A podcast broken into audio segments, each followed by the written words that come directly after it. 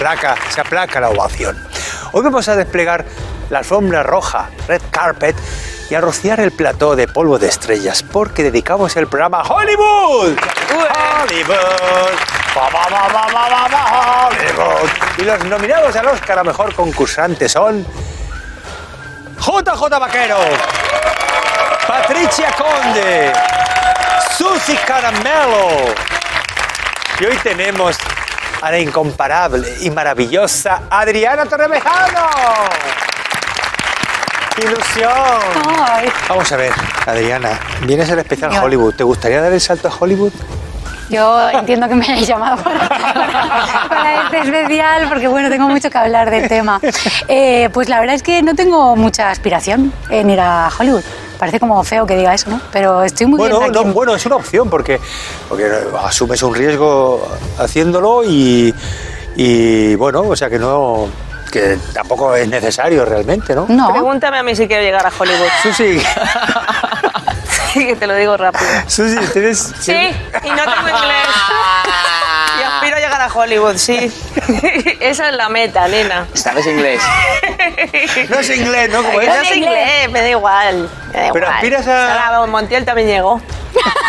Hombre, Tampoco sabía. y, que- y que- y que bien estaba en Yuma. Yuma.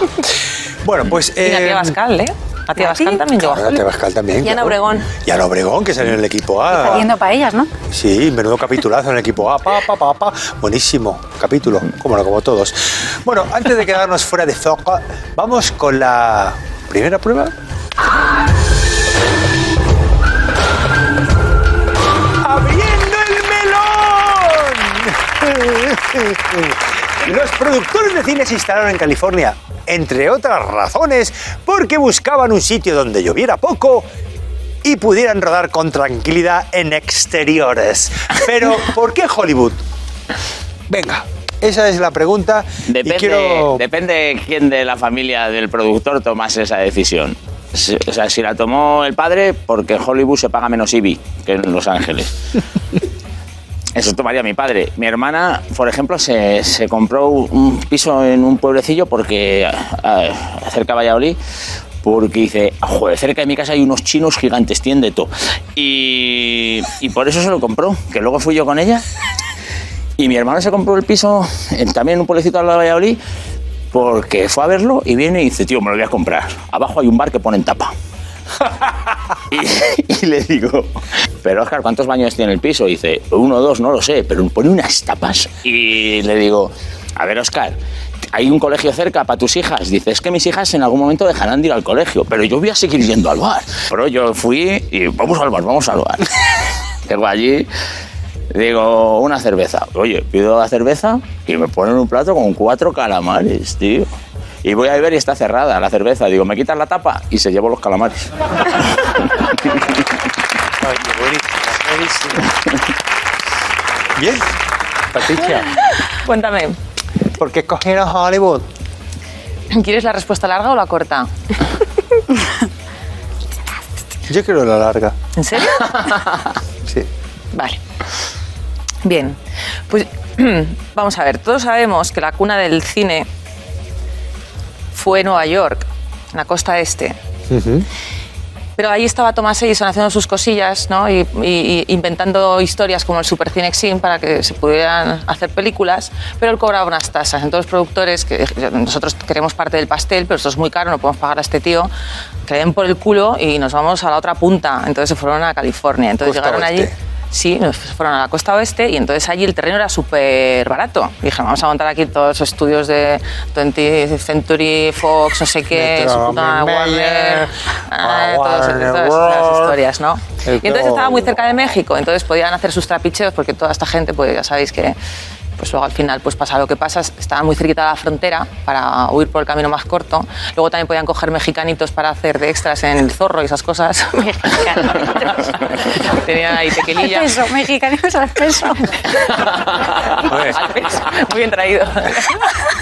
Y entonces yo creo que dije, que te den por el culo Edison, que nos lo montamos aquí nosotros. Y aquí estamos, además hay muchas señoras así con poquita ropa. Y eso también pues a los productores les gusta mucho. También las ponían ahí con los mexicanos. y yo creo que se lo montaron muy bien. Vaya Belén. Esa es mi teoría. Me- Barato, buen sin, tiempo. sin fisuras. Chicas desnudas por Sí, ahí, sí. mexicanos. Mexicanos, chicas desnudas. Frontera cerca. Frontera cerca, es que, es que suena muy bien. Es planazo. Susi, Hombre, pues teniendo en cuenta el vicio que tiene la gente de la farándula, imagino que porque había un dealer cerca. Porque- y bueno, porque a ver, entonces está lleno de camareros, hay mucha materia prima luego para los estudios y tal. Y Hollywood tiene todo lo que necesita, un mundo del cine, ¿no? Tiene un videoclub para ir a pillar pelis. Tenían ahí las estrellas en el suelo vacías. Alguien, alguien llegaría, diría, hostia, qué chulo, ¿no? Quedaría aquí poner los nombres y la- las manos de los actores. Y otro, hombre, pero se tienen que arrodillar. ¿Y cuál es el problema? Están acostumbrados. Y claro, hombre, y luego tiene el cartel de Hollywood, que, es, que de referencia queda muy molón. Señorita Susi, ¿dónde quiere que la deje? Déjeme usted el cartel de Hollywood. Eh, ¿Dónde dejamos el decorado? Vamos a dejarlo ahí al lado del cartel de Hollywood. Que te va mal la carrera, te tiras de la L, de loser, ¿sabes? ¿Sabes? Es que tiene todo Hollywood. Y otro sitio que me gusta mucho, que, que seguramente se lo plantearían, es Cáceres. Que ahí se han rodado escenas de Juego Sí. de Tronos. Extremadura, precioso. Voy a darle un, un besito a mi fan de Extremadura. Eh, un besito para mi fan de Extremadura, que me encantan vuestras migas. Pero- Si me veis por Extremadura, déjame un momentito, Joaquín. Si Espera me- un momento, un momento. Si me veis por Extremadura... espera, espera un momento, Susi. Perdona que te interrumpa. Es para tu fan de Extremadura. Que todo tiene uno. Sí, Seguro que tengo. Un fan, ¿no? Ah, o, que- o varios. Ah, mis vale, vale, perdón, perdón. mi fan. Sí, sí, perdona. Alguno tendré. Venga, Besito para Extremadura y si me veis por allí, tirarme migas, como a los patos que me las comeré todas. Besito.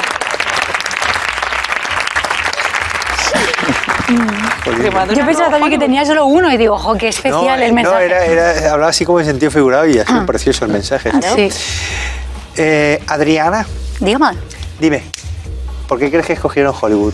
Pues a ver, eh, yo creo, me ha gustado lo que ha dicho lo de Cáceres y tal, porque molaría también que hubiera sido otro sitio, porque Hollywood es como cool, ¿no? Poner Hollywood grande es cool.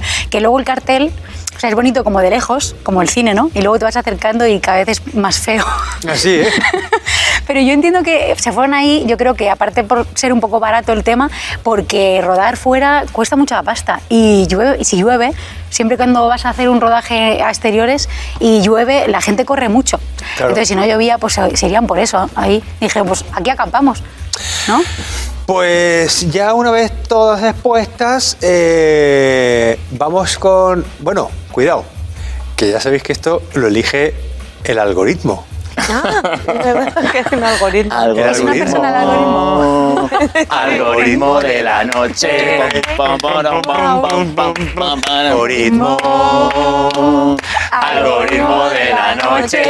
Pam, pam, chiqui, chiqui. Pues vamos a ver, según el algoritmo, quién ha sido el vencedor de esta primera prueba. Ah, yo soy el algoritmo. No, no, no, Ah. mira. Ay, ay, ay. Mira, mira, mira, mira, mira. ¡Patricia Conde! Sí, sí, porque además todo lo que ha contado de Thomas Edison era cierto. Un aplauso para ella, por favor. La culpa fue de una tormenta. Los pioneros del cine Cecil B. DeMille y Samuel Goldwyn estaban localizando para rodar un western. Después de descartar Arizona por culpa de una tormenta, se trasladaron a Los Ángeles y una vez allí les aconsejaron un barrio llamado Hollywood como sitio ideal. Los precios eran muy baratos, alquilaron una granja, rodaron El Mestizo, considerada la primera película rodada en Hollywood. La granja se conserva como en un museo y ya todo lo demás es historia del cine.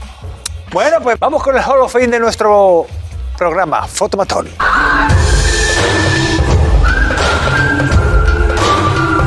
Fotomatón. Vamos con Fotomatón. Este señor de inmaculada raya en medio era Joseph W. Farham y pasó al anecdotario de Hollywood por Opciones. Ganó el Oscar a los mejores rótulos de cine mudo y fue el único en ganarlo en esta categoría. Protagonizó el primer desnudo masculino en una película que se llamaba Naked, donde salía en una ciénaga.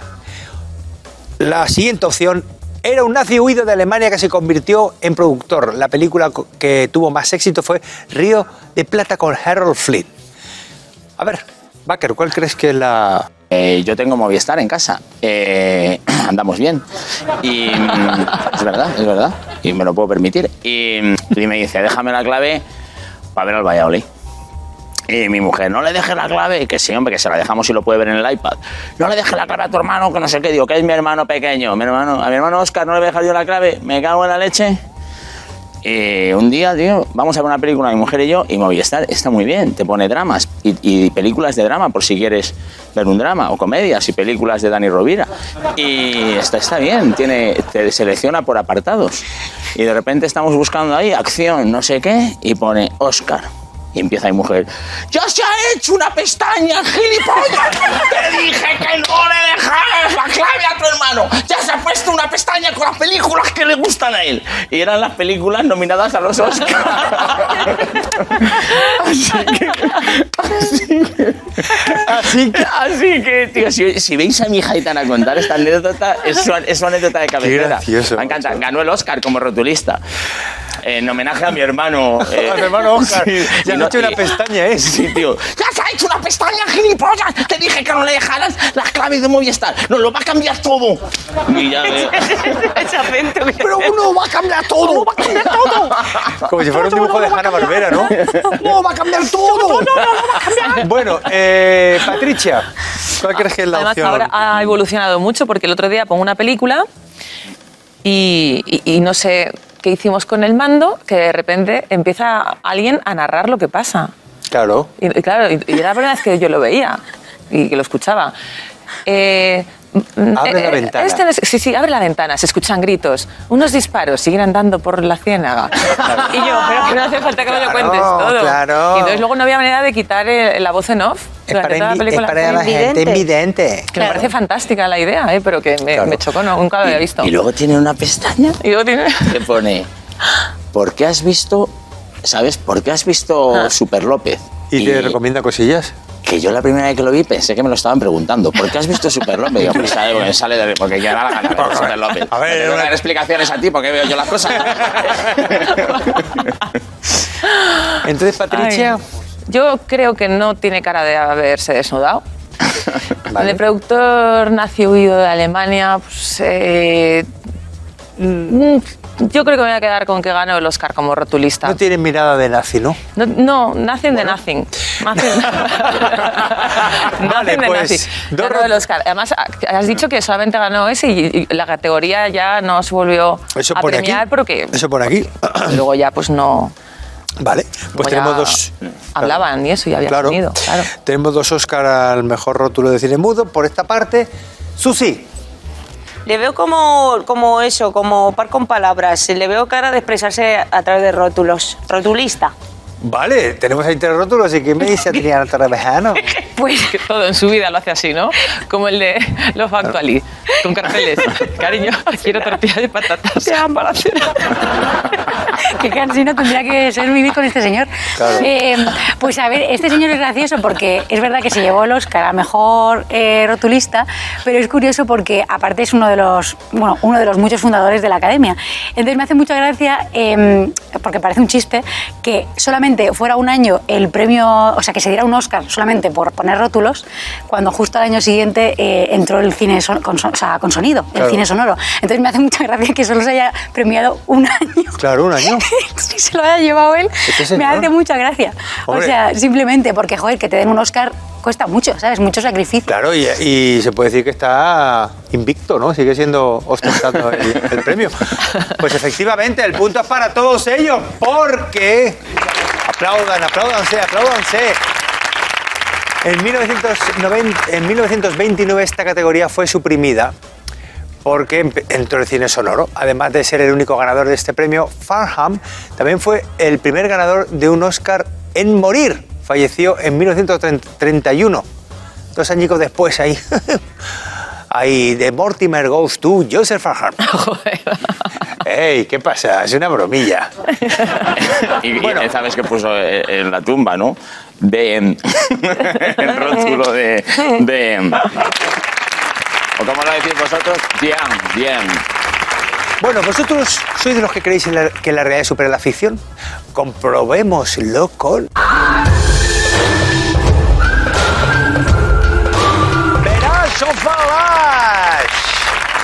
Vamos con dos grandes de la comedia en Hollywood. El primer titular que os doy es Marx en pelotas. Los hermanos Marx negociaban su sueldo personalmente con los jefes de las productoras.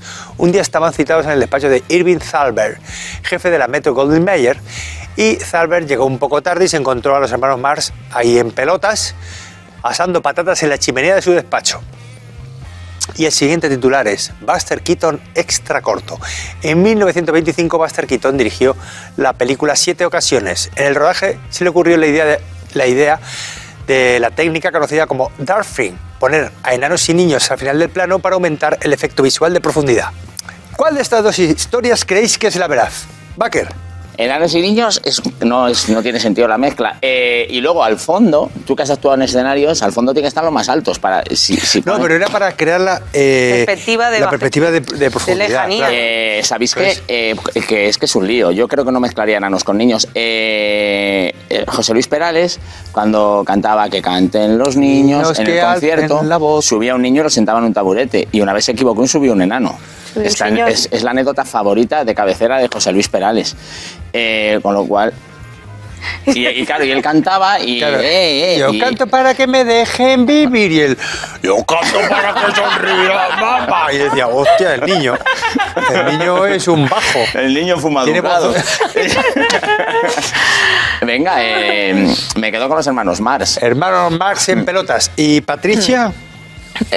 Yo, cre- bueno, los hermanos Mars eran Capaces. muy inteligentes, muy capaces de todo eso, porque ellos sí que es verdad que dirigían su carrera, no se dejaban dirigir. Eh, Ellos eh, dirigían, ¿no? escribían, interpretaban. Sí. ¿La foto está así cortada, un poco a sangre, o a Groucho Mars le, le apoyaban los cubatas en la cabeza? está un poco como, ¿qué te ha pasado ahí arriba? Entonces, los hermanos Marx Yes. y. No, ¿tú no, me quedo donde estaba. Eh, yo digo que es verdadera a los hermanos Mars. Vale. Adriana. Pues voy a tener que decir la otra, ¿no? Para que haya salseíto. Si no, eh, yo he pensado también que me creo que estén desnudos haciendo salchichitas en una chimenea, o sea, o patatas, Sí, o lo que patatas, hacían. sí. Me lo creo. Pero me parece también curioso que para crear profundidad, como no se podría duplicar como se hace ahora, Claro.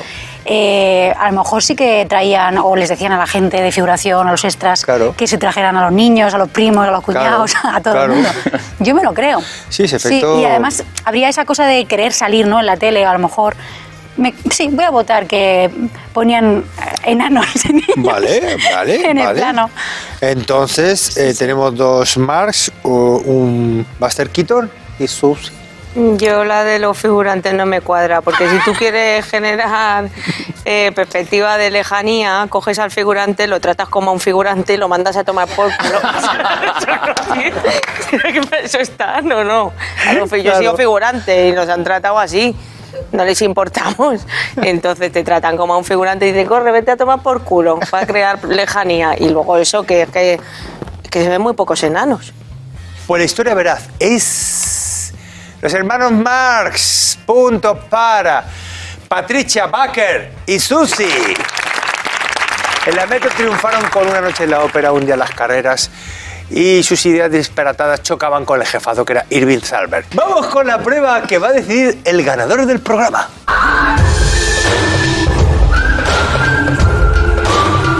¡Serendipia! Esta prueba, esta prueba nueva en esta temporada. Esta prueba tiene mucho que ver con Hollywood porque presenta un personaje cuya vida tuvo un giro inesperado. Hola, soy Charlize Theron, actriz y modelo sudafricana. Soy muy guapa y también muy buena actriz, que me dio un Oscar por interpretar a una asesina así un poco feta. Y lo que me pasó aquel día fue una auténtica serendipia. Vale. La actriz abandonó Sudáfrica para triunfar en Estados Unidos, pero la cosa no iba bien. Y Charlie sobrevivía en Hollywood a la espera de una oportunidad. ¿Qué ocurrió para que cambiara su carrera? Hizo de ayudante de un mago en una fiesta infantil de Bel Air y allí le vio un productor que no dudó en contratarla. En un bar fue increpada debido a, debido a su acento sudafricano y en su defensa salió Keanu Reeves, que luego la recomendó para El abogado del diablo. En una sucursal bancaria tuvo tal pollo con la de la ventanilla que llamó la atención de un, de un cazatalentos que estaba haciendo cola.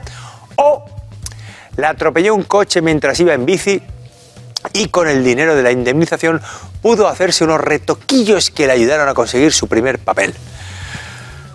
Venga, Vamos a empezar. Susi, ¿cuál crees que es la...? Hombre, la de Keanu Reeves te digo que no, porque Keanu Reeves está en todo. Qué, qué buena persona Keanu Reeves, Keanu Reeves va en metro, Keanu Reeves ayuda a una vieja, Keanu Reeves no sé qué. ¿Quién si Reeves se lava poco el pelo? Keanu Reeves se lava poco el pelo, qué humilde es. Eh, si quieres hacer una buena acción, Keanu, eh, te doy mi número de teléfono. y me creo la de montar el pollo en el banco, porque la gente con temperamento nos ponemos muy nerviosos cuando no cobramos. ¿Sabes?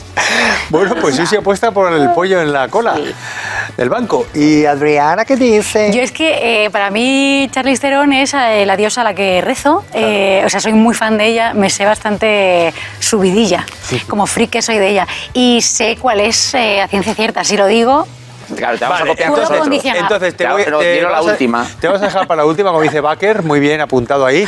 Vamos con Baker y resuelves Vale. entonces tú, Adriana. vale. Eh, Keanu Reeves estaba. La lió. El camarero y se montó una trifulca. Voló un vaso, ¿sabes? Y Keanu Reeves hizo. El vaso pasó por encima y dijo: Me has dado una idea. Y te vienes conmigo a currar. Entonces es la de Keanu. Vale. Eh, Patricia, ¿cuál crees que es? Mm. Arriesgate. Eh, fíjate que hasta que no se puso feaca y gordaca no le dieron el Oscar, ¿eh? Claro. ¿Eh? Estas cosas solo nos pasan a nosotras. Bueno, y a que no se dejó DiCaprio. crecer el bigote, nada. Sí, sí. Y entonces, claro, la mujer, pues ¿qué pasa por ser guapa? ¿No? Al igual que ¿qué pasa por ser fea? No Claro. pasa nada. La tía vale Los un guapos montón, siempre lo hemos tenido una muy difícil. actriz. ¿Qué me iba, a dice Patricia cobrar, iba a cobrar su sueldo, iba a cobrar un cheque de 500 dólares y no, se- no, no se sabe por qué, pero la del banco no se lo quería Y se dar. puso y montó un pollo y Vale. fichó a un productor y dijo, esta chica tiene potencia, esta chica Entonces mola". tenemos dos colas de banco. Eh, Keanu. que apuesta por Keanu. Keanu, Keanu. Y Adriana, resuelva ¿Te usted. imaginas que ahora lo que digo no es? Eh, a ver, eh, es que esta chica tiene una vida complicada, ¿eh? Eh, mm, pero bueno, le sorprendió la vida en el banco, la verdad. Y la lió pardísima eh, y había un una persona ahí y le dio un- su tarjetita. Eso es verdad, lo ha contado ella mil veces en entrevistas. La respuesta correcta, efectivamente, como ha dicho Adriana Torrevejano, es.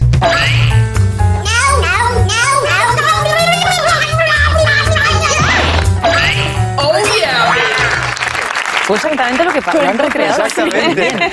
Charlize solo contaba con los cheques que le enviaba su madre y el banco no se los querían abonar por tratarse de cheques de otro país.